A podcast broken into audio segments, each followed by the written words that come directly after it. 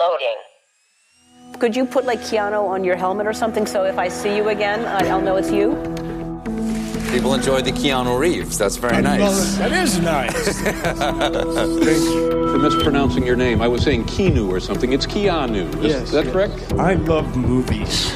I love watching them, and I love making them. Oh my gosh. I mean, I got high. Gosh, I, I think uh, what they're about. Are we in the Matrix? Keanu Reloaded. Herzlich willkommen bei Keanu Reloaded. Ich bin Christian und du bist? Ich bin der Julius. Hallo. Julius, wann war das letzte Mal, dass du dich an eine Nacht nicht mehr erinnern konntest? Das ist schon sehr lange her, glücklicherweise. Ja. Also ging es dir schon lange nicht mehr so wie Winston in diesem Film, den wir heute besprechen wollen. Genau. Ich denke mal, auch das letzte Mal war ich auch so alt wie der Winston, also auch so in dem Jugendalter oder halt jungen Erwachsenenalter. Ja, da kann sowas mal vorkommen. Wir sprechen heute über The Night Before oder zu Deutsch. Eine verrückte Reise durch die Nacht. Ja, und ganz ehrlich, Julius, wir haben dieses Projekt ja hier gestartet, weil wir dachten, ja, wir reden mal ein bisschen locker flockig über die Filme von Keanu Reeves, da gibt es Mhm. bestimmt viel zu kichern und so. Ja. Aber dass wir uns tatsächlich etwas tiefer damit auseinandersetzen müssten, das hätten wir wahrscheinlich auch nicht gedacht, abgesehen von Matrix vielleicht. ja. Aber äh, ich sag mal so, dieser Film ist eine Herausforderung. Oder? Inwiefern? Es handelt sich um eine Teenager-Komödie, wie wir beim letzten Mal angeteasert haben, im Stil von Howard Hughes, so wie es auch auf der DVD steht. Und ähm, dieser Film ist problematisch auf mehreren Ebenen. Ja, Punkt. Und welche Hm. Ebenen das sind, davon wollen wir euch heute ein bisschen erzählen. Genau. Gut, dann sagt Julius jetzt mal ganz kurz, worum es in dem Film geht. So hatte sich Winston den Abschlussball nicht vorgestellt. Obwohl die hübsche und beliebte Cheerleaderin Tara ihn, den Vizepräsidenten des Astronomieclubs, zu ihrer Begleitung gemacht hat, geht an diesem Abend alles schief. Die beiden landen in einem dunklen Vergnügungsviertel, werden mehrfach überfallen und stolpern in eine Bar, für die sie eigentlich viel zu jung sind. Doch dabei bleibt es nicht. Unter Drogen gesetzt verkauft Winston Tara an einen Zuhälter. Wie soll er sie retten, ohne eine Ahnung, wo sie ist und mit einem angsteinflößenden Typen namens Tito auf den Fersen, der ihn tot sehen will? Jo. Ja, Also es handelt sich, wenn man so will, um Hangover in den 80ern. genau. Ja, oder eigentlich hat dieser Film dann äh, Hangover wohl inspiriert. Ich weiß nicht, ob das so ist, aber es kann gut möglich sein.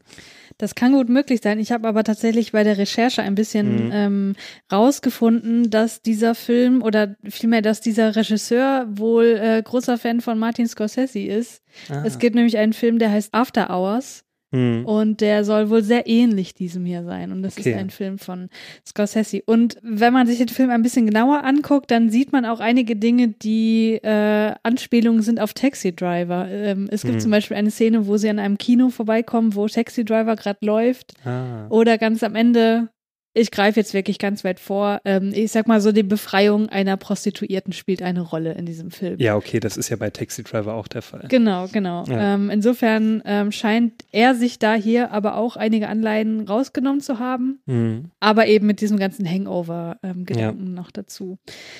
Genau, dann erzähl uns doch mal erstmal ein bisschen was zu den Ja. äh, zu dem Film, was Produktion und so weiter angeht. Okay, ja. Also der Film The Night Before, also auf Deutsch Eine verrückte Reise durch die Nacht, ist ein Film aus dem Jahre 1988, ist eine amerikanische Produktion und Regisseur und Drehbuchautor, was er zusammen mit Gregory Sherrick äh, geschrieben hat, ist Tom Eberhard oder Eberhard und er hat unter anderem Filme gedreht, wie zum Beispiel Der Komet aus dem Jahre 1984, Genie und Schnauze, äh, auch aus demselben Jahr 1988. Das ist ein Film mit Michael Caine und Ben Kingsley unter anderem. Und äh, dann noch ein Film, ähm, Captain Ron heißt er, von 1992, ein Film mit Kurt Russell unter anderem. Und er hat noch dazu beigetragen zu dem Drehbuch Liebling, jetzt haben wir ein Riesenbaby. Ja, der ja auch relativ bekannt ist. Ja, den kenne ich sogar. Genau. Ja, und äh, Hauptdarsteller ist natürlich Keanu Reeves, also diesmal wieder Hauptdarsteller, nicht Nebendarsteller wie in dem Film davor. Mhm. Ähm, er spielt den Winston Connolly, ähm, also den, den wir kurz vorgestellt haben. Die weibliche Hauptdarstellerin heißt Laurie Laughlin. Äh, sie spielt die Tara Mitchell. Und äh, sie hat in, äh, auch schon in dem Film Young Street Fighters mitgespielt, also den wir zuerst besprochen haben. Da hat sie nämlich die Christie gespielt. Also auch so die weibliche Hauptdarstellerin. Und sie hat auch noch in Serien wie zum Beispiel Full House ähm, eine etwas größere Rolle gehabt und auch in der Spin-off-Serie von Beverly Hills 90 äh, 210, ähm, also einfach nur 90 210. Ah ja. Wurde ja, nochmal ja. irgendwann Mhm. in den 2000ern ähm, nochmal ins Leben gerufen. Eine etwas größere Nebenrolle spielt noch die Teresa Saldana. Sie spielt nämlich die Rhonda. Und äh, sie hat in Filmen wie zum Beispiel Wie ein wilder Stier von Martin Scorsese, Der Liquidator und auch in der Serie Der Polizeichef mitgespielt. Ähm, für die Serie Der Polizeichef hat sie auch eine Nominierung für den Golden Globe bekommen. Und was ich auch noch krass fand bei ihr, ähm, sie wurde äh, 1982 sogar Opfer eines Stalkers und da wurde sie sogar mit zehn Messerstichen äh, fast zu Tode gestochen Oh je. Und äh, hat das aber glücklicherweise überlebt, sonst hätte sie auch nicht in diesem Film mitspielen können. Hm. Genau, aber das fand ich schon ein krasser Fakt ähm, bei ihr. Ja. Den Gegenpart, also den Antagonisten spielt Trinidad Silva, also der spielt den Tito. Und er hat unter anderem in Filmen mitgespielt wie Colors, äh, Farben der Gewalt, in der Serie Polizeirevier Hill Street. Und er hat wirklich ein tragisches Ende dann gefunden, nämlich 1988 während der Dreharbeiten, also eigentlich wirklich kurz nach Hm. diesem Film ist er während der Dreharbeiten zu dem Film UHF, äh, Sender mit beschränkter Hoffnung, äh, verunglückte er tödlich bei einem Verkehrsunfall. Also da ist ihm wohl so ein ähm, betrunkener Autofahrer entgegengekommen. Oh je. Sehr tragisch. Ja, also dieser Film, der ist auch am 15. April 1988 in die amerikanischen Kinos gekommen, wurde auch in Los Angeles selbst gedreht, also an Originalschauplätzen dann. Ich dachte auch wieder, das ist Vancouver, ne? Mhm. Also so Lo- Los, ich dachte ja, das sagte ich auch schon bei dem ersten Film, den wir besprochen haben, ne? Weil Ja. das sieht alles so dreckig aus und so überhaupt nicht wie Los Angeles Mhm. heutzutage gezeigt werden würde. Ja. Also die sind ja auch nicht an irgendwelchen Schauplätzen oder so, also berühmten Schauplätzen. Das sieht einfach nur aus wie eine hässliche, dreckige Stadt. Ja, es war ja auch so, dass ich irgendwann mal gefragt habe, ja, wo spielt das eigentlich, weil das erstmal nicht so das Thema war. Ja, das wird auch nicht gesagt. Das Ja. kommt erst so nach zwei Dritteln oder so, wo er dann mal sagt, dass er aus Hollywood. Beverly Hills Oder ist. ja, Beverly Hills, genau. Ja. Also da wurde es dann einem bewusst, äh, wo es dann spielt. Ich will damit nicht sagen, dass Vancouver eine dreckige Stadt ist. ne? Also Vancouver ist eine sehr, sehr saubere Hm. Stadt, aber ähm, es kam mir einfach so generisch alles vor, Hm. wie Vancouver an vielen Stellen einfach Ja. aussieht. Also, ähm, was ich auch noch rausgefunden habe, ähm, Dylan McDermott, der ist bekannt aus American Horror Story, aus der, besonders aus der ersten Staffel, da hat er nämlich die männliche Hauptrolle gespielt, also diesen Familienvater, Mhm. der in dieses Haus zieht. Mit, ähm, und ähm, er hat nämlich für die Rolle des Winston Connolly äh, vorgesprochen, hat die aber dann nicht bekommen, sondern Ach so. dann der Keanu Reeves. Ja. Ähm, was man vielleicht noch sagen sollte, Musik spielt in diesem Film eine große Rolle. Ja, es kommt sehr oft vor, ne? Ja, und äh, es gibt ja eine Funkband, eine ziemlich gute Funkband, die Mhm. spielt in der Bar und das ist eine Funk-Legende, nämlich George Clinton, der da spielt und Ah. äh, auf der Bühne ist. Und Bootsy Collins ist so ein Typ aus seiner Band gewesen und den kenne ich sogar. Der hatte mal in den 90ern oder so irgendeinen Hit, aber ich weiß nicht mehr, wie der heißt. Hm. Aber auf jeden Fall sind das Funk-Größen, also wirklich Legenden. Hm. Und äh, das finde ich schon beachtlich, dass die in dieser Produktion vorkommen Ja, ne? und äh, auch offenbar den ganzen Soundtrack geschrieben haben. Was schon in gewisser Weise bemerkenswert ist, wenn wir darauf eingehen, ob dieser Film rassistisch ist oder nicht. Also darüber wollen wir dann nachher auch noch ein bisschen Hm, sprechen. Ja. Ist vielleicht auch wieder so der Zeit geschuldet in den 80er Ja, lass uns da später drauf kommen. Okay, das, Ja. äh, da müssen wir nämlich wirklich ausholen. Das können wir jetzt nicht in Okay. einem Nebensatz erklären. Gut. Ja gut, dann kommen wir mal zum Inhalt. Und zwar ist es ein Film, der ist nicht chronologisch erzählt. Es gibt quasi zwei Erzählstränge. Der eine spielt eben zur Gegenwart, der andere in der Vergangenheit. Und ich würde das jetzt tatsächlich so erzählen, dass wir nicht immer hin und her springen, so wie der Film erzählt Mhm. ist, sondern sozusagen linear, was sich zugetragen hat. Ja.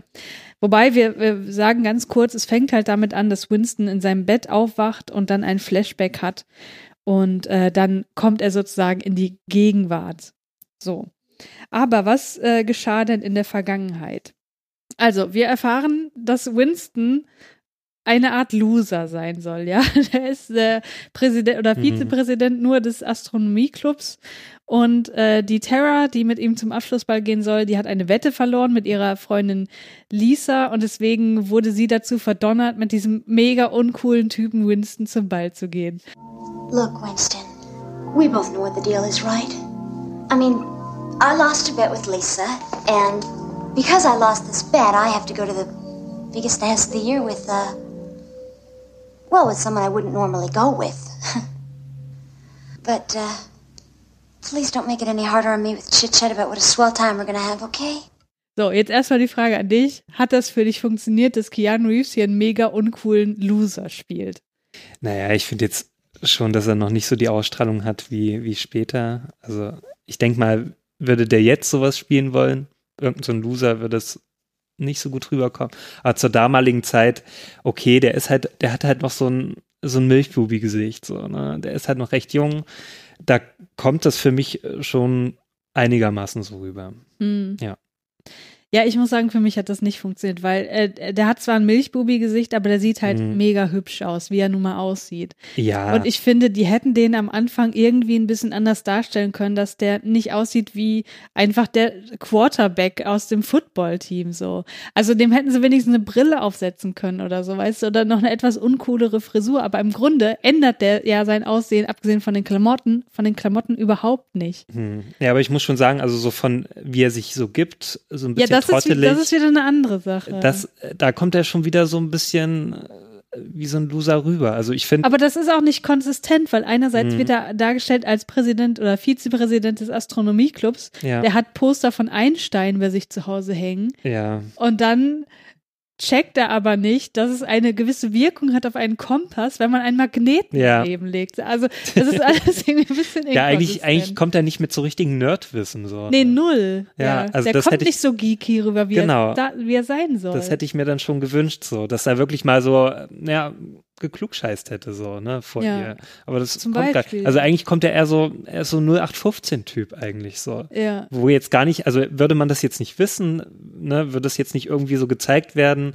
dass er da äh, Einstein-Poster hat und sowas, ähm, oder dass er Vizepräsident ist dieses Astronomieclubs, würde ich überhaupt nicht auf die Idee kommen, dass er so ein Geek ist. Nee, null. Ja. Genau, und das meine ich halt. Das Ja, halt das ist nicht so gut. Da, hätte es, da hätten sie sich ähm, ein bisschen mehr einfallen lassen müssen, ja. Ja.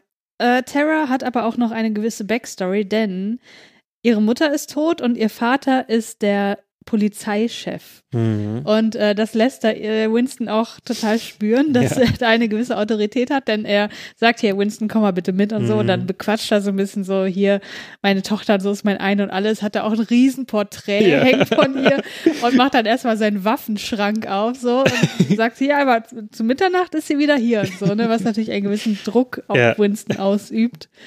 Ja. Aber es sollte alles ganz anders kommen. Mhm. Tara und Winston fahren dann los und äh, sie verfahren sich natürlich, weil Winston fährt nach Kompass. Also er hat einen Kompass in seinem Auto. Und er weiß Damals gab es noch kein Navi, ne? ja gut, aber Karten gab es immerhin schon. Und wie er zu seiner Schule kommt oder wo auch immer diese Feier ist, sollte er eigentlich wissen. Hm. Naja, auf jeden Fall ähm, fährt er immer nach Westen, weil er weiß, er muss irgendwie sich westlich halten.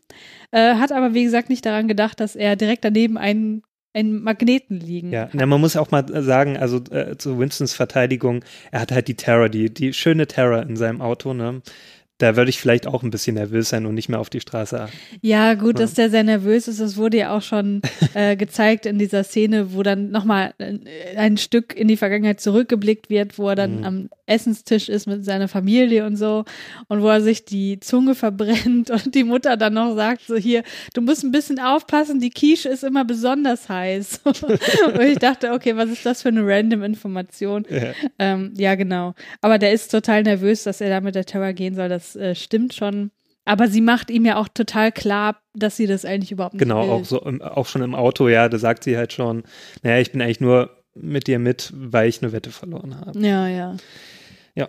Also sie hat da im Grunde überhaupt keinen Bock drauf, so. Aber Ja. sie muss es halt über sich Was ich aber auch ein lassen. bisschen gemein finde, so ihm Ja, das ist mega gemein. Also äh, zu der Person von Terra kommen wir auf jeden Mhm. Fall noch zu sprechen. Ja, sie verfahren sich und landen dann in einem Vergnügungsviertel, was viele People of Color und schwarze Personen, ähm, Mhm. also von diesen Personen frequentiert wird. Und Terra findet das ganz schön scheiße. Und da kommt mein Riesenkritikpunkt an der Person Terra raus. Hm. Die ist einfach eine absolute Rassistin. Also die findet das ja alles so eklig und so Mhm. widerlich. Und ähm, also Winston ist da eher so ein bisschen offener eingestellt. Der, find, Ja. der ist, glaube ich, nur froh, dass er Zeit mit Terra prinzipiell verbringen darf. Wo ist erstmal egal, aber eigentlich findet er das dort auch eigentlich ziemlich cool, so. Ja. Zumindest in der Bar dann später. Naja, vielleicht muss man auch sagen, also die Tara ist ja auch äh, die Tochter eines Polizisten. Ja, w- das heißt ja nicht, dass man deswegen schwarze Leute verurteilen muss. Ja, aber vielleicht ist das ja so von ihrem Vater so weitergegeben, dass ja die Schwarzen vielleicht immer irgendwelche Verbrecher sind. Oder so. Ja, irgendwoher kommen die Stereotype auf jeden Fall. Ja. Da hast du schon recht. Aber ähm, das rechtfertigt das Nee, ja nee, aber, aber vielleicht kommt das daher, dieser, ne, das Verhalten von ihr. Ja, Ich rechtfertige das, also ich will das überhaupt nicht rechtfertigen dadurch. ja, okay. Auf jeden Fall werden sie dann tatsächlich überfallen. Ähm, ein Typ hakt sich einfach in, in, also kommt zum Auto und äh, greift äh, sozusagen rein und Hm. Tara will das Ganze dann irgendwie lösen. Also Winston versucht irgendwie mit dem Typen zu diskutieren und zu sagen, hier, ne, ist gerade nicht so cool und so. Und Tara drückt aber einfach auf das Gaspedal und schleift den dann sozusagen mit. Ja. Ja, der schafft es aber trotzdem noch, die Brieftasche von Winston zu klauen. Das heißt, äh, das ist auch eine, ein Problem, was sich dann ähm, einstellt, dass er eben kein Geld mehr hat. Und Tara will die, eigentlich die Ja. ganze Zeit nur ein Taxi haben, um dort wegzufahren, weil es halt auch wieder so eine Anspielung auf Taxi Driver ist. Hm. Ja, und dann landen sie in einer Bar, nämlich dem Rat's Nest. Und sie gehen da rein, um Geld zu holen, denn Winston hat die grandiose Idee, hey Tara, du bist doch reich, du hast doch ganz viele Kreditkarten, lass uns doch da reingehen und dann nutzen wir deine Kreditkarten, um von dort irgendwie Bargeld zu bekommen. Dann kannst du dir ein Taxi nehmen und nach Hause fahren. Ja, und dann gehen sie halt da rein und Tara ist wirklich überhaupt, also die ist sowas von angewidert, die sagt, hier, lass uns bitte schnell reingehen, einfach nur das Geld holen, bevor wir irgendwie ermordet werden. Ne? Also für sie ist das der absolute Albtraum, da mit schwarzen Personen sich irgendwie abzugeben. Es sind auch größtenteils schwarze Personen in dieser. Ja, ja, ja. Ja. Es gibt ein paar weiße, aber ähm, der Großteil ist schwarz. Ja, genau, ja. Und äh, Winston sagt da aber eigentlich eine ganz äh, intelligente oder eine, eine ganz schlaue Sache so. Er sagt nämlich, naja, Tara, pass mal auf, hier bist du eigentlich sicherer als auf dem Ball, weil Studien haben ergeben, dass 90 Prozent aller Ermordeten von jemandem ermordet werden, den sie kannten. Kennst du jemanden hier? Und da sagt sie nein. Ja, also das ist eigentlich, ist schon ganz. also da, da muss ich wirklich sagen, Ja. das ist äh, schwarzer Humor, aber das hat mich schon Ja. irgendwie abgeholt. Das fand ich eigentlich ganz. Man muss äh, eh sagen, also der, der Film hat schon seine sehr witzigen Momente. Ja, auf jeden Fall. Also ich musste schon ab und zu echt wirklich lachen bei dem Film. ja, ja.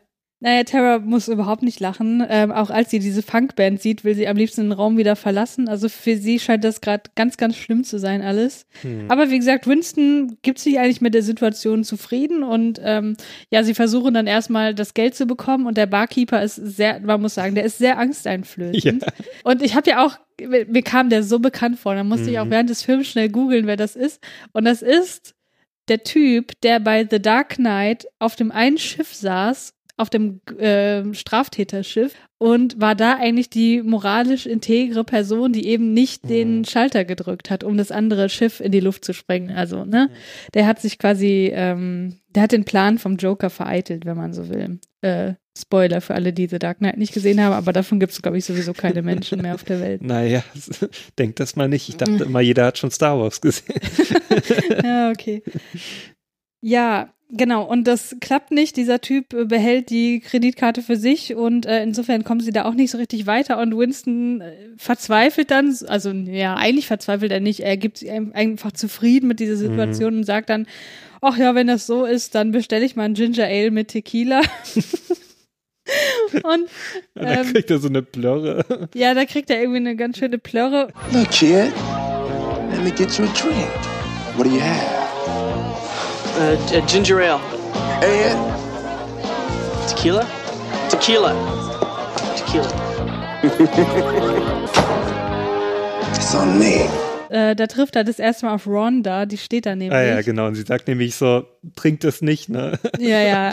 Sie warnt ihn vor, äh, davor vor diesem Getränk und dann kommt halt dieser Barkeeper mit so einem richtig diabolischen Lachen stellt Ja, ja. trinkt ein. Und ich mir auch so dachte, okay, wenn dieser Typ, der schon eh so dubios aussieht und sich gibt, äh, wenn der mir so einen Trink hinstellt, wo ich nicht weiß, was da drin ist und dann noch diabolisch lacht und dann noch diese Frau äh, ne, davor sagt, so, trink das lieber nicht. Ich glaube, das hätte ich nicht getrunken. Ja, was macht Winston? Er trinkt es auf Ex. Ja. Und offenbar war das nicht einfach nur äh, Ginger Ale mit Tequila, sondern äh, da waren irgendwelche Drogen drin. Und äh, er ist auf einem Trip. Ja, Tara will weg und versucht ihren Vater anzurufen.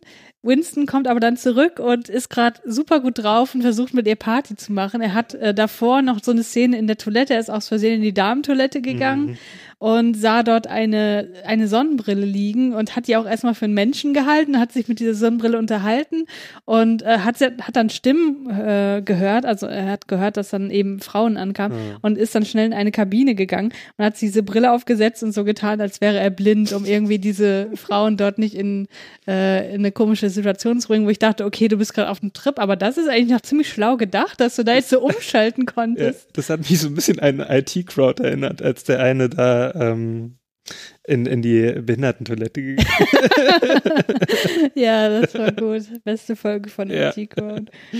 Winston möchte aber auf jeden Fall mit Tara Party machen. Und ähm, schafft das auch. Also er äh, schafft es, sie auf die Tanzfläche zu bitten und sie legen da auch ein, eine flotte Also, Sohle hin. Ja, genau. Davor findet das Terra erstmal total peinlich, Ja. als er da loslegt und mit ihr tanzen möchte. Aber irgendwann äh, findet sie Gefallen daran und ähm, tanzt dann auch. Hat, glaube ich, gesehen, dass der das gar nicht so schlecht kann Genau. so und äh, lässt sich dann doch ein bisschen darauf ein. Ja, es kommt dann aber dazu, dass äh, Winston hinfällt, weil dort ein kleines Malheur passiert ist äh, an am Rande der Tanzfläche. Da ist ein Drink umgefallen und er rutscht dann aus. Den Moment nutzt Ronda, um ihn sich zu schnappen und sagt, pass mal auf hier, äh, nimm dich mal ein bisschen zurück. Alle Mädchen hier gehören eigentlich zu Tito. Und äh, ja, wer Tito ist, das wissen wir zu diesem Moment immer noch nicht so richtig, aber wir wissen Mhm. jetzt auf jeden Fall, okay, das ist irgendwie ein Zuhälter oder so, weil sie redet da von Prostituierten. Ja, und äh, ja, so drauf, wie er nun mal ist, macht er das äh, Blödeste, was man in der Situation wahrscheinlich machen kann. Er geht erstmal auf die Bühne und sagt, hey Leute, kennt ihr jemanden namens Tito? Und die, die Menge äh, ja, ist total begeistert und äh, ja, applaudiert. Und dann sagt Winston, dass Tito doch total dumm sei. Ja, und da, das war dann sozusagen sein Todesurteil. Ja, auf jeden Fall. Dann wird er rausgeschmissen und ihm wird gesagt, dass er, also dass Tito ihm äh, Sonnenaufgang treffen möchte. Genau. Und dann bekommt er eine Abreibung. Ja. Komischerweise ist er dann aber auch wieder drin in der Bar, weil dann Mhm. kommt es ja noch eigentlich zu dem ganz, ganz wichtigen Plotpoint. Denn es kommt ja dazu, dass er Terra verkauft. Ja, das habe ich nicht richtig verstanden. Also in der Szene davor wird er rausgeschmissen aus Ja, dem ja, Club und ja. dann sitzt er aber wieder dort und verhandelt. Äh, Aber das ist derselbe Club gewesen, ne? oder? ja, ja, klar, die sind immer noch Ja. da drin. Ja, okay. Ja, er sitzt dann dort mit äh, Rhonda und zwei Handlangern von Tito und Genau. er braucht ja immer noch Geld, damit sie endlich ihr Taxi nach Hause nehmen kann. Ja. Und er handelt da einen sehr, sehr schlechten Deal aus. ja, also wie er verhandelt, sein Verhandlungsgeschick ist, ist phänomenal. Also wie, wa- was ist so das Anfangsgebot? Weißt Die du fangen an mit 1500 Dollar. 1500, naja, und er, ähm, Er hustet dann erstmal und dann gehen sie ganz schnell rauf und sagen, ja, okay, 1700 Dollar. Und dann äh, flüstert Rhonda ihm was ins Ohr und sagt, also man hört es nicht. Und dann Mhm. sagt er 2000. Und dann bietet der andere 1900. hm. Und dann sagt Winston 1800. und dann handeln sie sich wieder runter und Ja. treffen sich wieder bei 1500. genau. Ja. Und dann äh, schlussendlich bekommt er eigentlich dann auch nur 1400. Ja, genau, da hat er wohl nicht richtig nachgezählt. Genau, ja, und äh, so kam es dann dazu, dass er sein Prom-Date an einen Zuhälter verkauft hat. Ja. Ja, und dann sind wir eigentlich an dem Moment, mit dem der Film mehr oder weniger beginnt. Denn Winston wacht dann auf der Straße auf und also da, man muss sich vorstellen, das ist nach der Szene im Bett das erste, was man sieht in diesem Film. Er wacht auf der Straße auf und sieht als allererstes einen Truck, der über ihn drüber fährt. Und das ist irgendwie total surreal gewesen, fand Mhm. ich. Also ich wusste, also das hat sozusagen gleich so die Stimmung des Films klar gemacht, dass ich dachte, okay, das ist so unrealistisch, dass dieser Truck einfach über ihn drüber Mhm. fährt und ihm nichts passiert dabei, dass ich dachte, okay, das ist irgendwie surreal oder so oder vielleicht Mhm. ein Traum. Ich dachte mir auch so, ist das jetzt so eine Traumvorstellung? Ähm, ja. Ja, das war am Anfang irgendwie ziemlich äh, schwer nachzuvollziehen. Und ähm, ich glaube, das soll aber auch schon so klar machen, dass dieser Film einfach überzeichnet ist. Das wird ja auch Ja, so. dann im Donutladen spätestens klar, dass dieser Film einfach nicht die Realität abbildet. Ja. Ja, wie gesagt, er wacht dann dort auf und ähm, trifft dann einen Typen, der ihm, mit dem er so, ein, so eine Unterhaltung hat. Und da wissen wir an der Stelle noch nicht, wer das eigentlich ist, was dann Ja. sich später herausstellt. Aber ihm wird klar, er kann sich irgendwie an nichts erinnern, was bis dahin passiert ist. So, er hat total den äh, Blackout, was offenbar an seinen, an den Drogen liegt, die ihm verabreicht wurden. Und er weiß nicht, warum er da liegt. Er weiß nicht, wo Tara ist. Er wusste nur, er sollte doch irgendwie mit ihr zum Prom gehen und so. Und äh, ja, sucht sie jetzt und hat auch kein Auto mehr, weiß auch nicht, äh, wo sein Auto ist. Und läuft erstmal los und das erste, was er so trifft, ist ein Donutladen.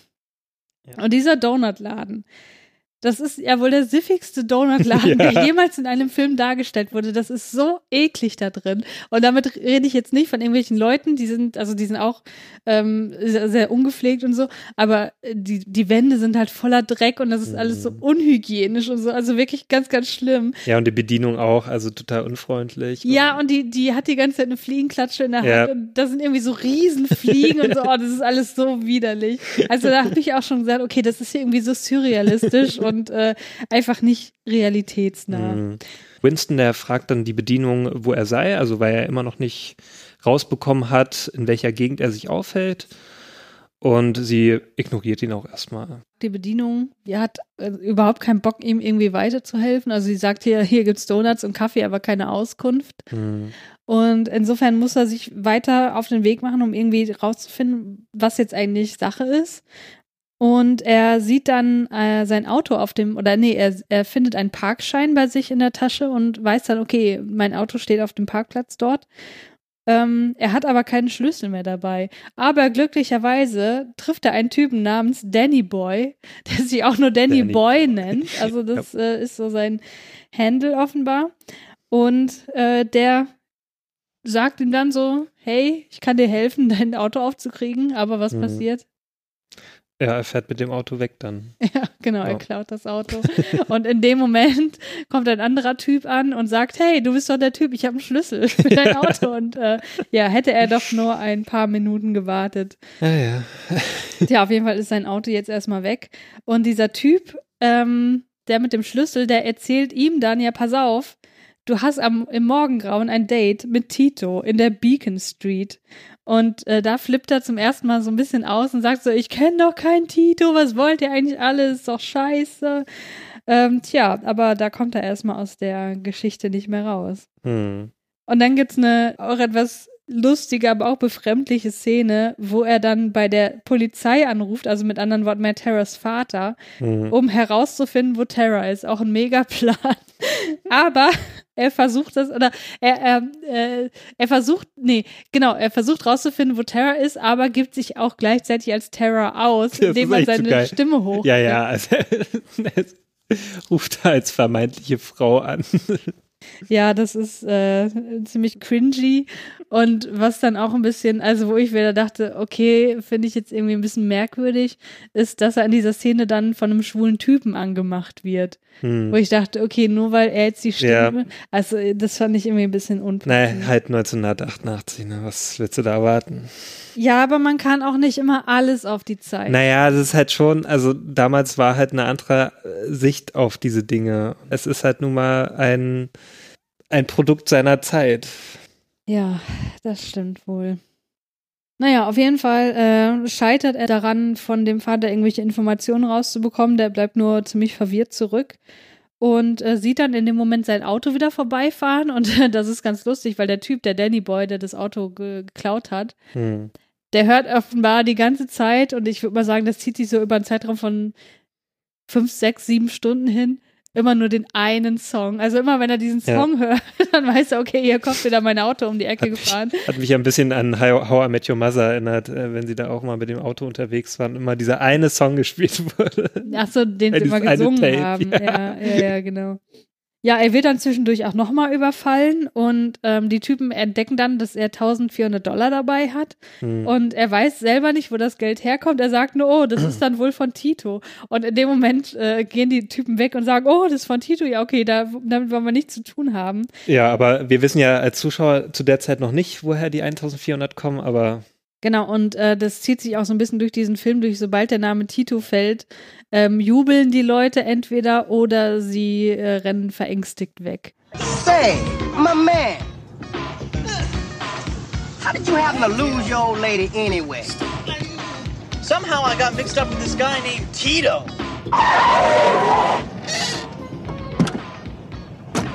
Later on for you. Genau, und ähm, Winston weiß auch nicht, warum erstmal. Also er muss das ja selber schrittweise rausbekommen, Ja. wer überhaupt der Tito Und- ist. Und es ist ja eh so, dass er immer auch schrittweise immer so Hinweise bekommt, wo er sich dann so auch Flashbacks bekommt. Das ist ja immer so erzählt, dass er immer so einen Hinweis bekommt oder irgendwas hört. Da Mhm. erinnert er sich dran. Das ist wie so, ja, so, ein- so ein Trigger dann. Ja, wie so ein Ähm, Cue, genau. Genau, und dann äh, gibt es ja diesen Flashback dann. Und so ist halt diese Erzählweise des Films, um das nochmal ein bisschen zu äh, verbildlichen. Genau. Ja, er ist dann zufällig wieder beim Red's Nest, also bei der äh, Kneipe, wo sie den Abend verbracht haben, geht dort rein und trifft dort wieder auf Rhonda. Und das Erste, was sie macht, ist, sie Mhm. knutscht ihn ab, was wirklich rückblickend gesehen keinen Sinn ergibt. Ja, weil sie weil die hatten ja jetzt nichts irgendwie, also Eigentlich hatten sie nur, ähm, also die, der Moment, in dem sie ihn gewarnt hat und halt den Handel da mit Ja. diesen Gangstertypen. Ja. Also, ja. Das war das Einzige und schon möchte sie ihn unbedingt küssen. Naja. Mhm. Ja, das habe ich nicht so ganz verstanden. Wahrscheinlich einfach nur, damit man sie als Zuschauer an der Stelle fragt, Mhm. oh mein Gott, was ist da passiert? Ja. ja. Sie offenbart ihm dann aber, dass der Barkeeper ihm offenbar Drogen gegeben hat. Und ähm, ja, sie erzählt dann auch noch, dass Tito ein Zuhälter ist. Und dass Winston Terra verkauft hat für 1500 Dollar. Und äh, ja, da bricht für Winston natürlich erstmal eine kleine Welt zusammen und äh, er weiß gar nicht, wie er da jetzt wieder rauskommen soll. Ja, und dann erzählt er Rhonda, dass Tara keine Prostituierte ist, sondern Cheerleaderin, Klassensprecherin und, ganz wichtig, Mitglied bei den jungen Republikanern. Natürlich.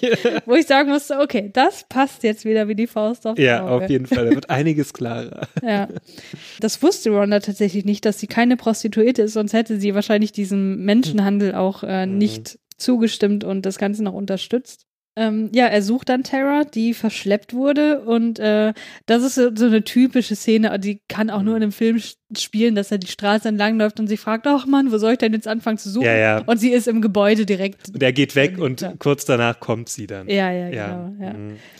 Zufällig gerät er dann mal wieder in eine äh, Straftat, die dort begangen wird, nämlich es ist ein Raubüberfall, der sich dort äh, abspielt. Ähm, zwei Kriminelle, zwei Schwarze rauben einen Spielzeugladen aus. Mhm. Und mit denen kommt er dann so ein bisschen ins Gespräch, weil er halt diese Situation einfach stürmt und so. Und äh, die erzählen ihm dann, ja, okay, so wie du Tara beschreibst, ist sie bestimmt in einem Gal-Baby-Puff gelandet. Und daraufhin, ähm, daraufhin macht er sich dann auf den Weg in diesen, äh, in dieses Etablissement. Und dort erfährt er dann, dass Tito Terra schon wieder weiterverkauft hat, weil er herausgefunden hat, dass der Vater der Polizeichef ist. Und da wollte er dann mit der Terra doch nichts mehr zu tun haben. Und daraufhin hat Winston dann eine Erleuchtung. Er weiß plötzlich, wo er Terra finden wird. Nämlich hat er vorher in der Bar schon mal einen Typen äh, gesehen, der sich in diesen ähm, Menschenhandel eingemischt hat und gesagt hat, oh, du hast aber einen schlechten Preis ausgehandelt. Ich hätte ja 3000 Dollar dafür gegeben. Und er bekommt jetzt die Info, dass sie für 3000 Dollar verkauft wurde. Und jetzt weiß, sie, weiß er, aha, das war der Typ da aus der Bar. Mhm. Q-Ball wird der genannt. Ja. Der gerne Billard spielt. Genau. Und ja, macht sich dann auf den Weg zu besagtem Q-Ball. Und das ist eigentlich ganz nett so, weil dann kommt diese Szene mit diesem mexikanisch aussehenden Typen, der diesen ähm, Pickup-Truck fährt, Mhm, der ihn dann mitnimmt. Und äh, während dieser Fahrt wo er versucht, irgendwelche Infos rauszubekommen, wo der Cue-Ball denn wohnt, Hm. tauscht er auch noch sein Outfit. Also von irgendwelchen x-beliebigen Leuten, die da auf der Straße äh, äh, rumlaufen, ähm, kauft er Klamotten ab und macht sozusagen eine Art Transformation durch und ist plötzlich so der coole Winston. Ne? Er hat jetzt plötzlich so halt coole Klamotten an. So. Mhm. Davor hat er halt sein, sein äh, ja, Prom, Prom-Outfit. äh, ja, genau, genau sein Prom-Outfit äh, an. Also so, so ein weißer, etwas zu großer Anzug, so. Mhm. Ähm, ja. Und was hat er nochmal für ein Outfit? Naja, eine, eine Jeanshose, Lederstiefel und so. Äh, so ein rotes T-Shirt und ich glaube noch so eine Lederjacke. Also da sieht er schon ziemlich annehmbar aus, würde ich sagen. Ziemlich cool so. Also Dann ist überhaupt. er wieder für dich der Kio, äh, coole Keanu. Ja, genau, Mhm. ein bisschen schon. ja, ähm, er findet dann tatsächlich auch relativ schnell das Apartment von Q-Ball oder beziehungsweise das, das Haus, wo er eben seine Prostituierten ähm, beschäftigt. Hm. Und äh, dort erfährt er, dass der Terror auch schon wieder weiterverkauft hat, nämlich zum Export. Die soll nach Marokko verschifft Oh werden. Ähm, letztlich findet er Terror aber, die, muss ich sagen, diese Situation außergewöhnlich cool nimmt. Ja, ja, also ich hätte, ich hätte mir das auch anders vorgestellt. Also eigentlich liegt sie da relativ entspannt in diesem Bett. Ja, sie liegt in Unterwäsche Ja, im Bett Unterwäsche. und äh, tut so, als wäre das das Normalste auf der Welt, dass Ja. jetzt ähm, auch Winston auf einmal reinkommt und ähm, er sagt auch, hier hast du denn nichts zum Anziehen und so, schämst du dich denn nicht und sagt so, ach, in dieser Situation gibt es doch eh nichts mehr, worüber man sich schämen sollte. Außerdem haben die mir nur einen Tube-Top und einen Minirock gegeben und das ziehe ich ja wohl nicht an. Also sie lässt da wieder total das äh, verwöhnte Gör raushängen. Hm. Ähm, wo ich, wo ich aber dachte, so, das hat schon einen gewissen Humor. Das Mhm. fand ich irgendwie schon lustig, weil Ja. es einfach wieder so drüber ist, dass man sich in die- dieser Situation noch äh, Gedanken über das Outfit Also macht. diese ganze äh, Szene da, das ist alles äh, so überspitzt und überhaupt nicht der Realität entsprechend. Ja. Also eigentlich, da merkt man halt, dass es äh, einerseits eine Komödie ist, ne? Mhm. Andererseits also auch so, so, so typisch diese diese 80er Jahre. Äh, ähm, also das ist, ich finde es halt, ja, also heutzutage würdest du sowas auf jeden Fall nicht so drehen. Nee, auf gar keinen Fall. Ja, aber während, während äh, Winston mit äh, der Terra redet und sie irgendwie befreien möchte, weil sie ja gefesselt ist an dem Bett, kommt der Fat Jack nach oben. Also und naja, der Fat Jack ist wirklich recht fett und braucht dementsprechend auch etwas lange, um diese ganzen Treppen zu steigen. Ne? Auch witzig, witzig fand ich. Also der Fat Jack noch äh, zur Erklärung, der soll die Terra austesten. Ne? In Anführungsstrichen. Ähm, Und dann nach Marokko verschiffen. und nach Marokko verschiffen, genau. Und der Fat Jack braucht halt eine ganze Weile, um die Treppen zu steigen. Und während er die Treppen steigt, da zündet er sich nochmal eine Zigarette an. Und, und braucht extrem lange und ist dann jedes Mal so aus der Puste. Und währenddessen versucht halt Winston, die Terror zu befreien. Versucht er irgendwie das ähm, abzufeilen, diese, diese Stangen und so weiter. Und ähm, naja, es funktioniert nicht. Ja, Fat Jack kommt dann nämlich ins Zimmer. Er, äh, Winston schafft es dann noch ganz schnell ins Bad Ja. zu flüchten und sagt, äh, ich muss erstmal nachdenken. Und, und dann kommt es auch noch zu so einem Gekabbel mit dem Fat Ja. Jack, weil der will ins Bad rein und gleichzeitig will der Winston aber raus. Also das ist auch noch ganz witzig, wie das dann so Ja. ähm, sich gestaltet. Dort. Ja, und dann knallt er, ähm, also die Tür knallt dann auf den äh, Fat Jack und er knallt eine, ein Stockwerk nach unten. Also er, er bricht durch die Decke. Und zu Rhonda. Ja, genau. Die dann von unten äh, hochruft und entsetzt ist, warum sie denn jetzt so einen Fettsack auf einmal in ihrem Bett hat. Ja. Naja, also ich sag mal so, äh, Fettshaming äh, beinhaltet dieser Film auch. Ja. Naja, ähm, ja, es äh, kommt dann aber dazu, dass äh, letztlich Tara befreit werden kann. Sie läuft dann los mit dem äh, Oberteil des Bettes, weil da ist sie halt noch dran festgekettet. Äh, Winston hat es nur geschafft, das Bett auseinanderzuschrauben, aber nicht Tara vom Bett abzuschrauben. Und äh, ja, auf dem Weg nach unten streiten sie sich dann, vor allem über Terras Herkunft. Also er sagt, oh, die ist so egoistisch und eingebildet und alles, was dich interessiert, das ist doch nur gutes Aussehen, Beliebtheit und Kreditkarten. Und dann sagt Terra einen Satz, den ich eigentlich sehr selbstkritisch und sehr cool an der Stelle fand. Sie sagt nämlich, ja, Winston, was erwartest du denn? Ich bin ein Produkt meiner Umgebung. Mm, ja. Und ich will auch in meine Umgebung zurück, wo ich dachte, ah, okay, alles klar.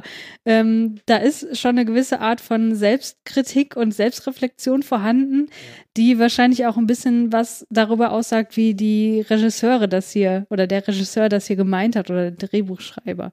Also das Drehbuch hat schon manchmal Sachen drin, wo ich dachte, okay, das ist jetzt wirklich gar nicht so übel. Warum überträgt sich das nicht auf den Rest des Films? Aber äh, zur Kritik kommen wir dann gleich noch. Ja. Sie landen dann auf jeden Fall in der Beacon Street, wo ja dann auch im, im Morgengrauen, es ist jetzt wieder morgen, ähm, ja, der Showdown sich abspielen sollte. Genau. Und treffen dort auf Titos Gang. Ja. Und wir lernen, Tito ist der Typ vom Anfang des Films, der ihm da auf der Straße begegnet und äh, mit dem er diese Unterhaltung hat. Ja. Zufällig kommt dann, oder gar nicht mal so zufällig, kommt dann auch noch Danny Boy im Mustang von Winstons Vater vorbei. Ja, und äh, diese ganze Szene, die ist auch einfach nur total absurd, finde ich, weil diese Gang steht halt da und äh, Mhm. Winston und Tara, die haben auch ziemlich Angst und so, dass jetzt noch irgendwas passieren könnte. Aber die sind halt alle nicht bewaffnet und die haben auch total Angst vor Winstons Spielzeugpistole. Ja. Also da dachte ich auch so, okay, das passt jetzt irgendwie so gar nicht. Also ist zumindest nicht das, was ich erwartet habe. Die Gang hat mega viel Angst und so können Winston und Tara dann flüchten. Und dann kommt es auch zu einer Verfolgungsjagd. Und äh, da ist, ist, ist Tara auf einmal total beeindruckt. So, oh Winston, also ich habe Mhm. ja das Gefühl, dass du für mich fast gestorben wärst und so. Du hast dein Leben für mich riskiert und das hätte sie ja noch nie vorher gehabt, so dieses Gefühl. Und ja, Ja, auf einmal blickt sie halt den Winston ganz anders an. So, ne? ja, und äh, das ist so der, Der Punkt, wo offenbar eine Art Charakterentwicklung einsetzen soll. Ja, sie schaffen es dann aber, die Verfolgungsjagd läuft für sie glimpflich ab und Tara ruft dann äh, von Lisa aus, sie treffen sich bei Lisa, ihren Vater an und gibt dann vor, dass sie bei Lisa auch übernachtet hat. Und ja, Ruft dann nochmal auf einen Anrufbeantworter an, damit sie dieses Alibi dann auch nochmal unterstreichen kann. Genau. Da fand ich, da, also da war wirklich, äh, da bei Lisa in dieser Szene, da war meine Lieblings, meine Lieblingszeile aus dem ganzen Film. Weil da dachte ich echt so, Mann, Winston, der ist eigentlich so witzig, der Ja, Typ. ne? Der, äh, also Lisa hatte halt so Locken, ähm, wie sagt man denn so, Lockendreher, Hm. wie heißt denn das, was die auf dem Kopf hat? Ähm, Lockenwickler. Lockenwickler, ja. Lisa hat da so Lockenwickler auf dem Kopf, äh, also so ziemlich viele so in rosa und so. Und Winston sagt dann, auch nette Frisur, Lisa, bekommt man damit AFN rein? Also wohl irgendein Radiosender. So. Und das fand ich so lustig an der Stelle. Und das, weil das Mhm. sagt er einfach so in so einem Nebensatz, weißt Ja, ja. ja. Äh, also dieser Film hat durchaus lustige Momente. Tara zieht sich dann vor Winston um und das findet Lisa auch ganz skandalös und sagt so, was, jetzt ziehst du dich schon vor dem Typen aus und so. Und dann sagt Tara zu Lisa das, was vorher Winston zu Tara gesagt hat, nämlich, Lisa, du bist ja so egoistisch und so eingebildet und äh, dir, also alles, was dich, was dir wichtig ist, doch, ist doch gutes Aussehen, Beliebtheit und Kreditkarten. Also ähm, das soll uns jetzt offenbar suggerieren, okay, Mhm. Tara hat gerade eine 180-Grad-Wandlung vollzogen Ja. und ist jetzt voll auf Winstons Seite und findet jetzt diesen Lebensstil, den Lisa auch pflegt, so wie sie ja vorher auch, total verabscheuenswert. Hm. Wie fandest du das? Ein bisschen plötzlich. Aber naja, das ist ja, der ganze Film ist ja eigentlich auch ziemlich überspitzt und das ist ja auch wieder dann ziemlich überspitzt dargestellt Ja. und sehr plakativ. Ähm, ja, natürlich muss sowas dann schnell abgehandelt werden. Ne? Ähm, Ja. ja, okay, also bei dem Film kann ich es irgendwie verzeihen, aber ja, hätte auch ein bisschen, man hätte dem ein bisschen mehr Zeit lassen können auch. Also sie hätte schon während der ganzen Geschichte auch so ein bisschen, also das war irgendwie jetzt nur eigentlich die letzte Viertelstunde, dass sie da, Ja, die letzten fünf Minuten. oder fünf Minuten eigentlich, ja genau, äh, dass sie dann eine Entwicklung durchgemacht hat. Ja. Hm. Ja, dann kommt der Vater noch vorbei, um Tara dann abzuholen und Ja. dann gehen alle, alle Wünsche von Winston in Erfüllung, denn Hm. Tara bekennt sich zu ihm und steigt zu ihm ins Auto und sie werden das nächste Abenteuer erleben und er bekommt auch noch seinen Kuss. Ja, genau. Und er macht ihr sogar noch eine Liebeserklärung, nämlich er sagt, auch wenn sie echt nervig ist, würde ich sie nicht ändern wollen. Und das war für mich dann quasi der Punkt, wo ich gedacht habe, okay, das hätte ich auf jeden Fall geändert, um diesen Film etwas weniger problematisch zu machen. Hm. Aber da kommen wir doch jetzt noch mal ein bisschen genauer drauf zu sprechen, was wir an diesem Film problematisch finden und Ja. warum für mich dieses Ende das Ganze irgendwie noch schlimmer macht. Ja, ähm, zur Person von Tara muss man sagen, die ist wirklich eine offen rassistische Person und die wird auch genauso dargestellt. Also die sagt Hm. zwar nichts in der Richtung, Ja. glaube ich. Aber die hat ja schon eine deutliche Abscheu gegenüber den Genau. Menschen, die da gezeigt werden. Ähm, Genau, die rollt ihre Augen, die hat einen Ekel im Gesicht, wenn Ja. die mit schwarzen Menschen konfrontiert wird und so weiter. Und was ich halt problematisch finde an diesem Film, ist, dass dieses Verhalten moralisch überhaupt nicht verurteilt wird. hm, ja. Im ganzen Film nicht. Und da hätte ich mir am Ende eben gewünscht, dass Winston dann sagt so, pass mal auf, Tara, du hast sie die ganze Zeit so scheiße aufgeführt, jetzt Mhm. will ich dich nicht mehr. Ja, aber das passiert halt nicht. Er ist halt, er sagt auch noch, du bist zwar nervig, aber eigentlich will ich kaum was an dir ändern. Ja, ja, eigentlich müsste er das ändern, also diese Einstellung gegenüber diesem Menschen da. Ne, Ja, das Ja. wäre mal was, was sie ändern sollte, zum Beispiel. genau, ja. also es wird, also sie wird ja sogar noch dafür belohnt. Also es wird ja nicht irgendwie bestraft in keinster Weise, Ja. ähm, ihr Verhalten, ja. ja, und das fand ich halt wirklich mies so. Ja, eigentlich Ja. ist es ja auch, eigentlich wird sie nur dafür belohnt, dass sie sich jetzt, ja, zu ihm bekannt hat, so, ne, ähm, und dass sie halt weiterhin hübsch ist, so, ne, also Mhm. das ist halt ihr Vorteil. Ja, Ja, und da kann sich natürlich verhalten, wie sie möchte. Ja, sie hat weiterhin kein Verständnis für ihre Privilegien. Sie kommt ja auch Mhm. aus gutem Elternhause. Gut, Ja. die äh, Mutter ist nicht mehr da, aber ansonsten wohnt ja in einem total luxuriösen Haus dort in der Vorstadt und so und äh, ne, ist ja auch so ein bisschen kokettiert ja auch die ganze Zeit damit, dass sie so ein Mhm. reiches, egoistisches kleines Ding ist und so und sich nur für Mode interessiert und so und Winston scheiße findet, weil der halt nicht so beliebt ist in der Schule und so. Und dann soll das am Ende vorbei sein, nur weil er äh, Ja. dafür gesorgt hat, dass alles wieder den Status quo bekommt. Ich So. finde es ja eigentlich auch ein bisschen unfair, weil sie ihn ja eigentlich auch die ganze Zeit runtergemacht hat. Ja. Und es hat keine Konsequenz, also dass er ihr das noch nicht mal krumm nimmt, so. Also, Ja. dass er da auch nicht mal Rückgrat zeigt und dann sagt so, nee, eigentlich finde ich das jetzt nicht so in Ordnung. Ja. Jetzt mit, dem, dass wir jetzt hier so schnell zusammenkommen. Also, ich hätte mich da auch so ein bisschen in meiner Ehre verletzt gefühlt, so, ne, weil sie mich eigentlich, also wenn ich jetzt in seiner Situation gewesen wäre, sie hätte mich die ganze Zeit nur runtergebuttert, so, Mhm. und zum Schluss, ne, da habe ich mich als Held bewiesen und dann auf einmal will sie doch mit mir zusammen sein. Also, Ja. das würde ich nicht ehrlich finden. Nee, überhaupt nicht. Ja, und lass uns aber noch mal ein bisschen beim Rassismus-Aspekt bleiben, weil Mhm, wie gesagt, ja. ich habe ein Problem damit, wie Tara sozusagen am Ende davonkommt. Hm. Kein Bewusstsein dafür entwickelt, dass sie sich irgendwie scheiße verhalten hat, irgendwem Ja. gegenüber und dann sozusagen noch belohnt wird dafür. Aber jetzt kann man ja auch den Film als Ganzes nochmal betrachten und sich anschauen, wie werden dort schwarze Personen und ähm, Hm. ja, Personen mit lateinamerikanischem Hintergrund und so weiter dargestellt. Und wenn man jetzt im Internet Rezensionen liest, zum Beispiel auf Letterboxd, dann liest man eben ganz oft, dass dort Leute schreiben, ja, dort werden ganz viele rassistische Stereotype bedient und dem würde ich auf jeden Fall zustimmen. Ja. Denn ähm, was wir da haben, ist eben die Darstellung von schwarzen und lateinamerikanischen Personen als assoziiert mit Kriminalität, äh, Prostitution und Drogen. Wir haben sogar einen Fall von Brownfacing. Sagt ihr das was? Ja, ja, es ist wie Blackfacing, also wo man dann sich braun, schwarz, gelb anmalt und so tut, als ob man ein Schwarzer wäre oder ein Asiate oder so weiter. Genau, davon haben wir hier auch einen, also zumindest ist mir einer aufgefallen. Welcher war das? Das Ähm, war einer, mit dem er den Deal aushandelt. Hm, ja. Also da muss man sagen, da ist schon viel, da werden wirklich sehr, sehr viele Stereotype bedient. Aber was mir halt auch aufgefallen ist, ist, dass die Schwarzen auch gleichzeitig assoziiert werden mit ganz viel Coolness und guter Musik und so.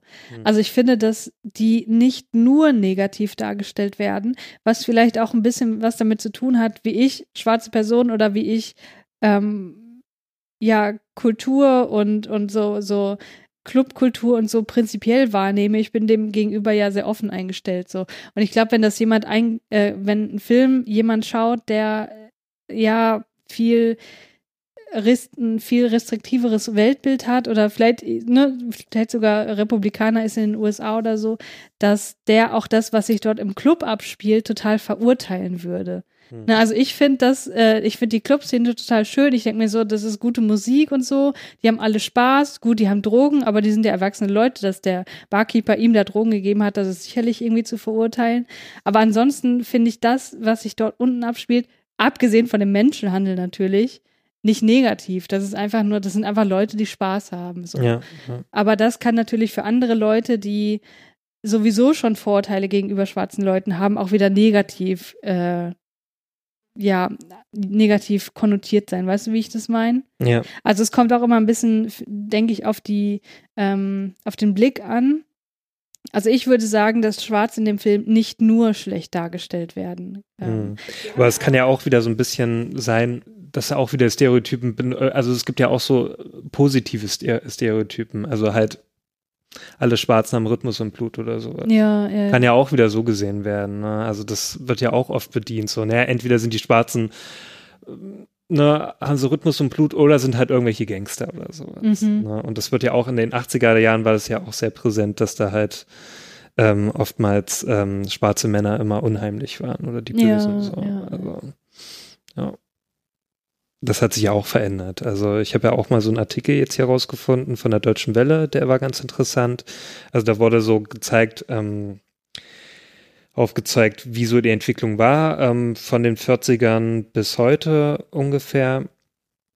Und wie sich so das Bild geändert hat. Also auch wie zum Beispiel Asiaten wahrgenommen werden in Hollywood-Filmen oder wie die eingesetzt wurden oder zum Beispiel Schwarze ähm, oder auch Lateinamerikaner. Da ist es halt auch so gewesen, also dass der unheimliche schwarze Mann so in den 80er Jahren seine Hochphase hatte so. Mhm. Davor war es dann so in den 40er Jahren Blackfacing sehr oft. Also zum Beispiel auch äh, Yellowfacing, also wie zum Beispiel ähm, in Frühstück äh, bei Tiffany's, wo dann hier, das ist ja auch diese bekannte Rolle da mit dem Asiaten, also der da so ein Japaner spielt, ähm, Mhm. auch ist ja ein Amerikaner, der den spielt, ne?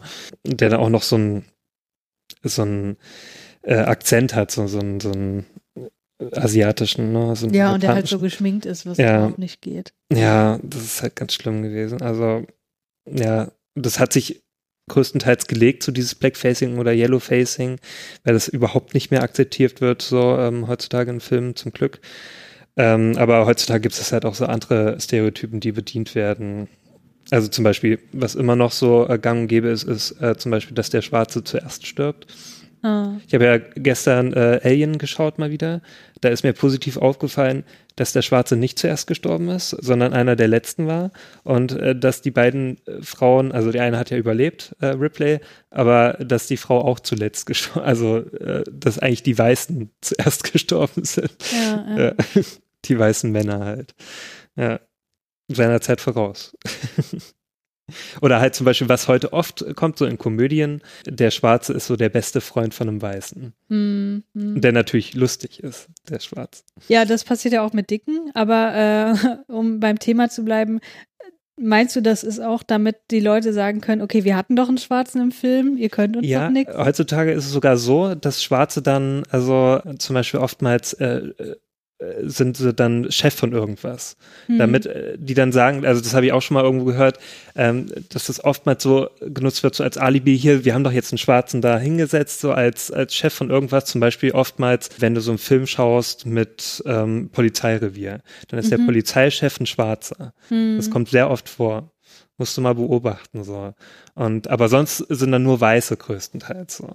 Ne? Aber damit die halt, oder ein Richter zum Beispiel, kommt auch öfter vor, da ist es eine schwarze Frau zum Beispiel, ähm, damit sie das schon mal abgedeckt haben, so. Hm. Aber sonst kommt halt größtenteils Weiße vor, so in diesem Film. Ja, okay. Und Asiaten haben es ja noch schwieriger in Filmen. Also äh, da war es ja zum Beispiel jetzt auch so, ähm, also da, da ist ja oft noch der Fall, dass die Kultur auch falsch dargestellt wird von Asiaten, Mhm. weil die äh, noch unpräsenter ist als äh, schwarze Kultur. Also schwarze Kultur ist halt präsenter so in Amerika Mhm. und die Asiaten sind auch eher so unter sich. Also das ist auch mh, so die Jahre immer so gewesen, dass die auch eher unter sich gewesen sind oder auch eher gelassen wurden so und äh, dadurch schwerer hatten, ähm, in der amerikanischen Kultur da ähm, ja offener zu agieren. So. Ähm, das ist ja auch zum Beispiel bei den Oscars noch der Fall. Also dass äh, es gibt kaum Asiaten, die einen Oscar gewinnen, außer halt irgendwelche, also Ang Lee hat mal einen gewonnen als Asiate, aber Schauspieler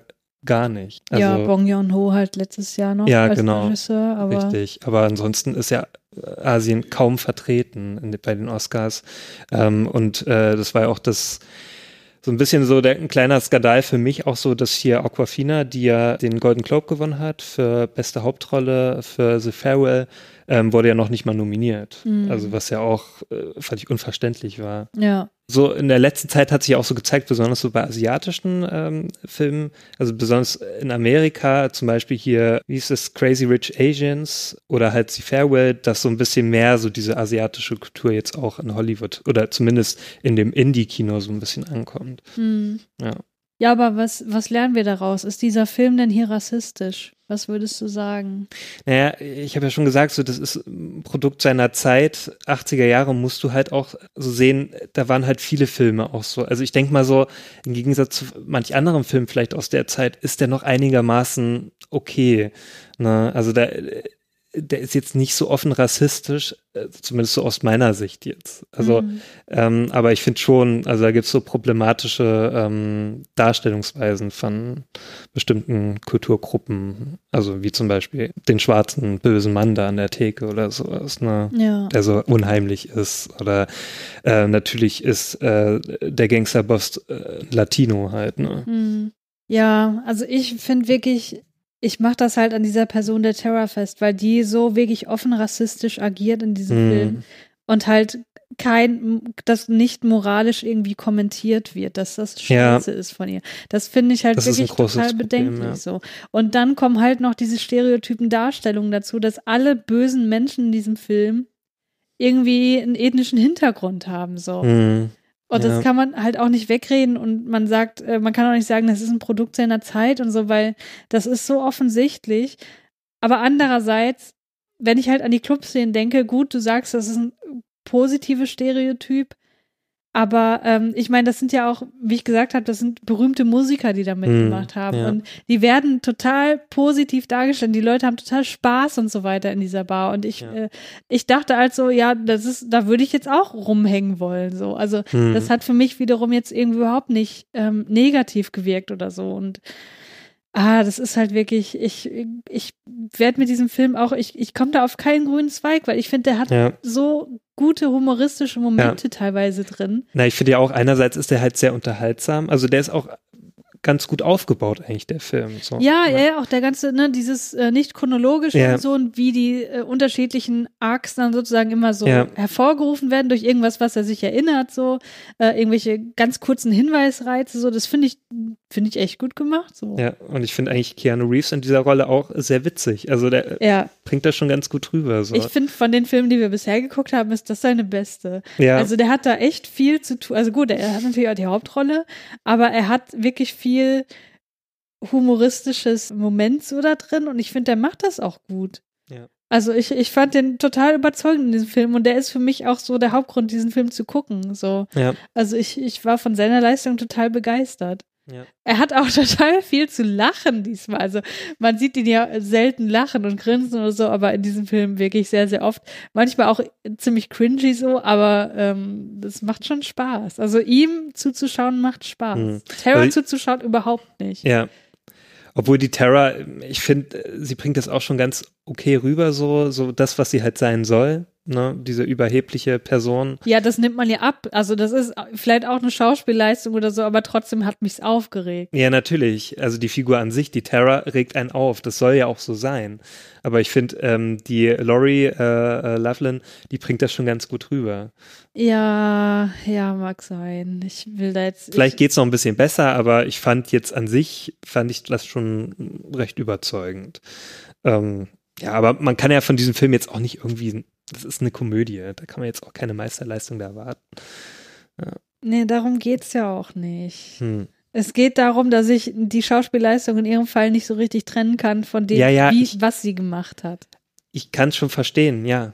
Weil Ähm, sie ja auch keinen richtigen S- Character Arc hatte so. Also sie Ja. hatte ja keine Entwicklung. Die Entwicklung war, das war Hanebüche, dass das sie in den halt in den fünf letzten Minuten fünf gesagt Minuten, hat, genau. ach ja, eigentlich äh, finde ich das ja hier doch alles doof. Das war so ein bisschen, als ob so äh, dem, äh, den Tom e Eberhardt da ähm, so eingefallen ist, so, ach, sie muss ja noch eine Entwicklung durchmachen. So, Ja.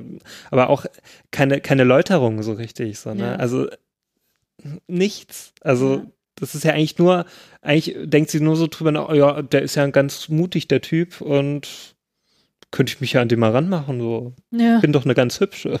Der wird ja wohl nicht Nein sagen. Ja. So ein bisschen, so kommt das so rüber. So, naja. Ja, ja, genau. Aber eigentlich äh, würde, müsste äh, der Film, wenn er gut enden, also der hätte eigentlich dann wirklich so, dass sie das bereut, dass sie vorher so war, ne? Dass sie sagt, es tut mir leid, ne, dass ich die alle so schlecht behandelt habe und sowas, so in der Art, irgendwas, ne? Ja, oder dass man sieht, dass sie, dass sie dahin zurückfahren, um zu feiern, Ja. von sich aus zum Beispiel. Ne? Sie, ja, genau, und dass sie die Menschen auch vielleicht mit einem, äh, aus einem anderen Blickwinkel dann sieht. Ja, oder ich hätte es ja besser gefunden, wenn er Terror einfach in den Wind geschossen hätte. So. Ja, wenn er gesagt das- hat, Terror, ja. pass mal auf, du bist echt eine rassistische Bitch, ich will nichts von dir. Aber genau das macht er ja nicht. Ja. Ja, zweiter großer Kritikpunkt. Der sehr leichtfertige Umgang mit Menschenhandel, Zwangsprostitution und Ja. Vergewaltigung. Ja, ich fand es ja schon sehr ähm, seltsam, wie Tara da in diesem Bett lag mit dem Handschellen und, und du hast so das Gefühl gehabt, da ist, davor ist nicht großartig was passiert. So. Also wenn, ich- wenn ich in so einer Situation wäre da ne, und an zigmal weiterverkauft werde und dann auch mit der Aussicht, jetzt irgendwie nach Marokko verschleppt zu werden, also da würde ich nicht so relaxed auf dem Bett liegen. Nee. Aber äh, da muss man auch dazu sagen, dass sie das an der Stelle ja offenbar auch überhaupt nicht ernst nimmt. Ne? Hm. Also sie sagt ja dann auch, als der Fat Jack dann kommt, so, was, du willst mich austesten? Ich würde Mhm. mit dir nicht mal in 10.000 Jahren was machen, nicht mal wenn du Ja. 100 Kilo abnehmen würdest, selbst dann nicht, wo ich auch dachte, okay, wow, Tara, du bist wirklich so eindimensional. Es ist wirklich unfassbar, dass Ja. du nur über das Äußere nachdenkst. Okay, andere Sache. Aber genau wie du sagst, sie ist halt überhaupt nicht nervös oder so. Die ist halt einfach nur genervt, dass sie da liegen Ja, ja. muss. Und dass ihr ein Tube-Top und ein Kunstlederrock gegeben wurde. Das ist für sie schlimmer, als dass sie nach Marokko Also mit der Aussicht nach. Marokko. Ne? Vielleicht denkt sie, es ist ein toller Urlaub nach Marokko. So. Kostenlos mal dahin zu reisen. Ja. Ja. das ist schon, also es wird überhaupt auch gar nicht so richtig gefährlich dargestellt. Also ob, äh, als ob das jetzt wirklich ernsthafte Konsequenzen hat. So. Ja, aber auch von der Darstellung jetzt mal ganz abgesehen. Sollte man darüber Komödien drehen? Also heutzutage könntest du sowas nicht mehr bringen. Also wenn du heutzutage sowas drehen würdest, dann würde es einen Shitstorm geben. Ja, aus welchem Grund denn? Weil es einfach Weil's- unangebracht Ja, ja, genau. Ja. Ja, also, Ist es ich, ja auch. also da an der Stelle habe ich mir gedacht, so, okay, wow. Wenn ich, in, wenn ich eine Person wäre, die schon mal vergewaltigt worden wäre, was ich jetzt Hm. nicht bin, und ich würde mir das ansehen, also da würde ich, da würde ich sagen, tschüss, aber den Film gucke ich nicht mehr weiter. Ja, oder wenn du eine Person bist, ähm, die selber verschleppt wurde, das ist ja dann eigentlich auch nicht sehr schön, sowas anzuschauen. Nee, also darüber wird sich schon irgendwie ziemlich leichtfertig auch, Ja.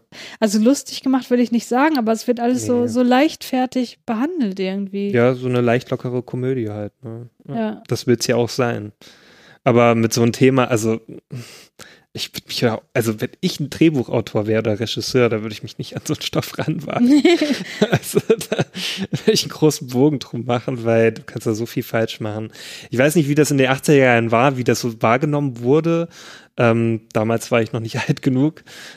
Zur damaligen Zeit war ich zwei Jahre, da habe ich mir um sowas keine Gedanken gemacht. Aber da, vielleicht wurde das ganz anders gesehen. Ich weiß es nicht. Äh, da gab es ja sicherlich dann keinen Aufschrei damals, als er in die Kinos kam. Ich weiß es nicht.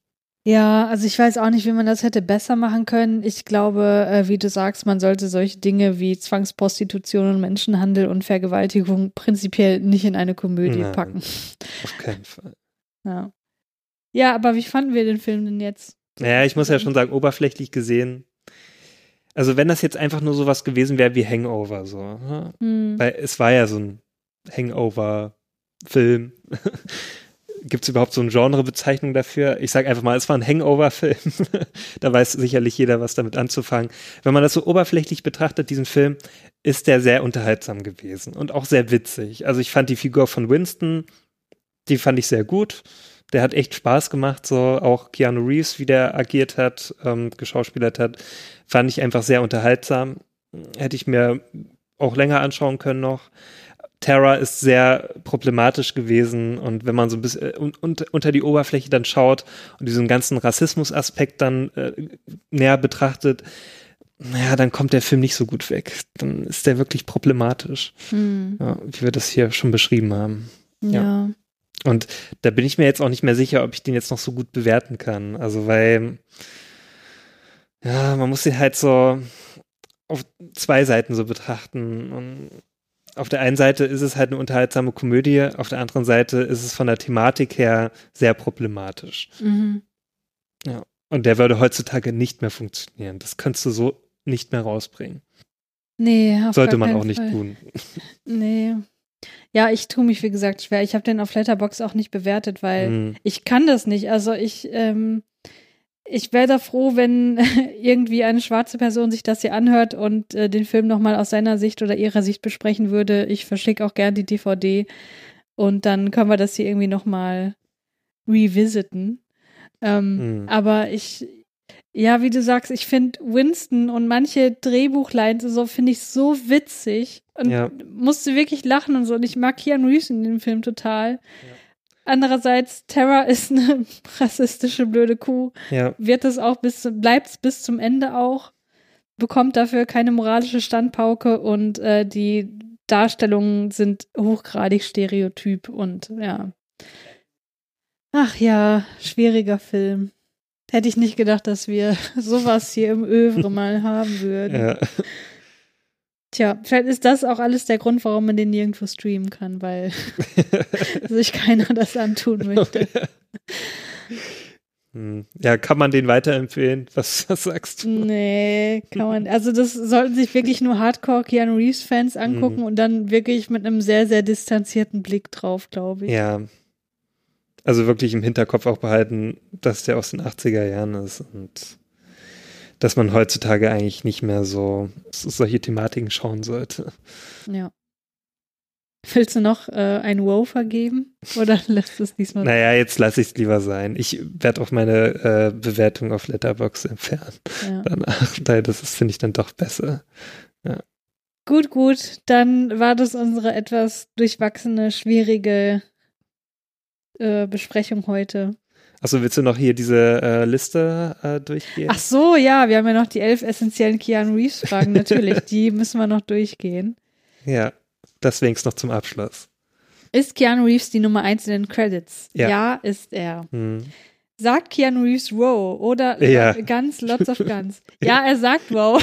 Ziemlich oft Mit sogar. seinen, äh, wenn er die 1500 Dollar bekommt, dann sagt er, wow, Ja, ein, 1500 Dollar. ich glaube, das ist unser Fünf-Sterne-Wow. Mal eben gucken. ja. Ja, genau. Das, Ja, das das stammt aus diesem Film. Kommt Keanu Reeves mit der Polizei in Kontakt? Ja. Ja, kommt er. Sogar der Vater von, der, Genau, von seinem mit dem. Vater, aber auch dann später auch bei diesem Überfall Genau, im ja. Spielzeugladen. Wo er es schafft, übrigens, die Polizei in Schach zu halten. Also, das ist auch absolut an den Haaren herbeigezogen. Ähm, ah, da könnte ich jetzt auch wieder ein Fass aufmachen, aber das war eine Situation, in der Schwarze auf die Polizei getroffen sind. Und die Polizei hat, äh, ich sag mal, den Schwanz eingezogen, was man auch nicht so oft sieht in Filmen. Hm. Tötet Keanu Reeves jemanden? Nein. Er hat ja nur so eine Feuerzeugpistole. Stimmt. Wird Keanu getötet? Nein, Findet Keanu die Liebe oder die große Liebe in diesem Film? leider schon. Ja, hoffentlich äh, dauert das nicht lange. Ja. Hat Keanu Sex?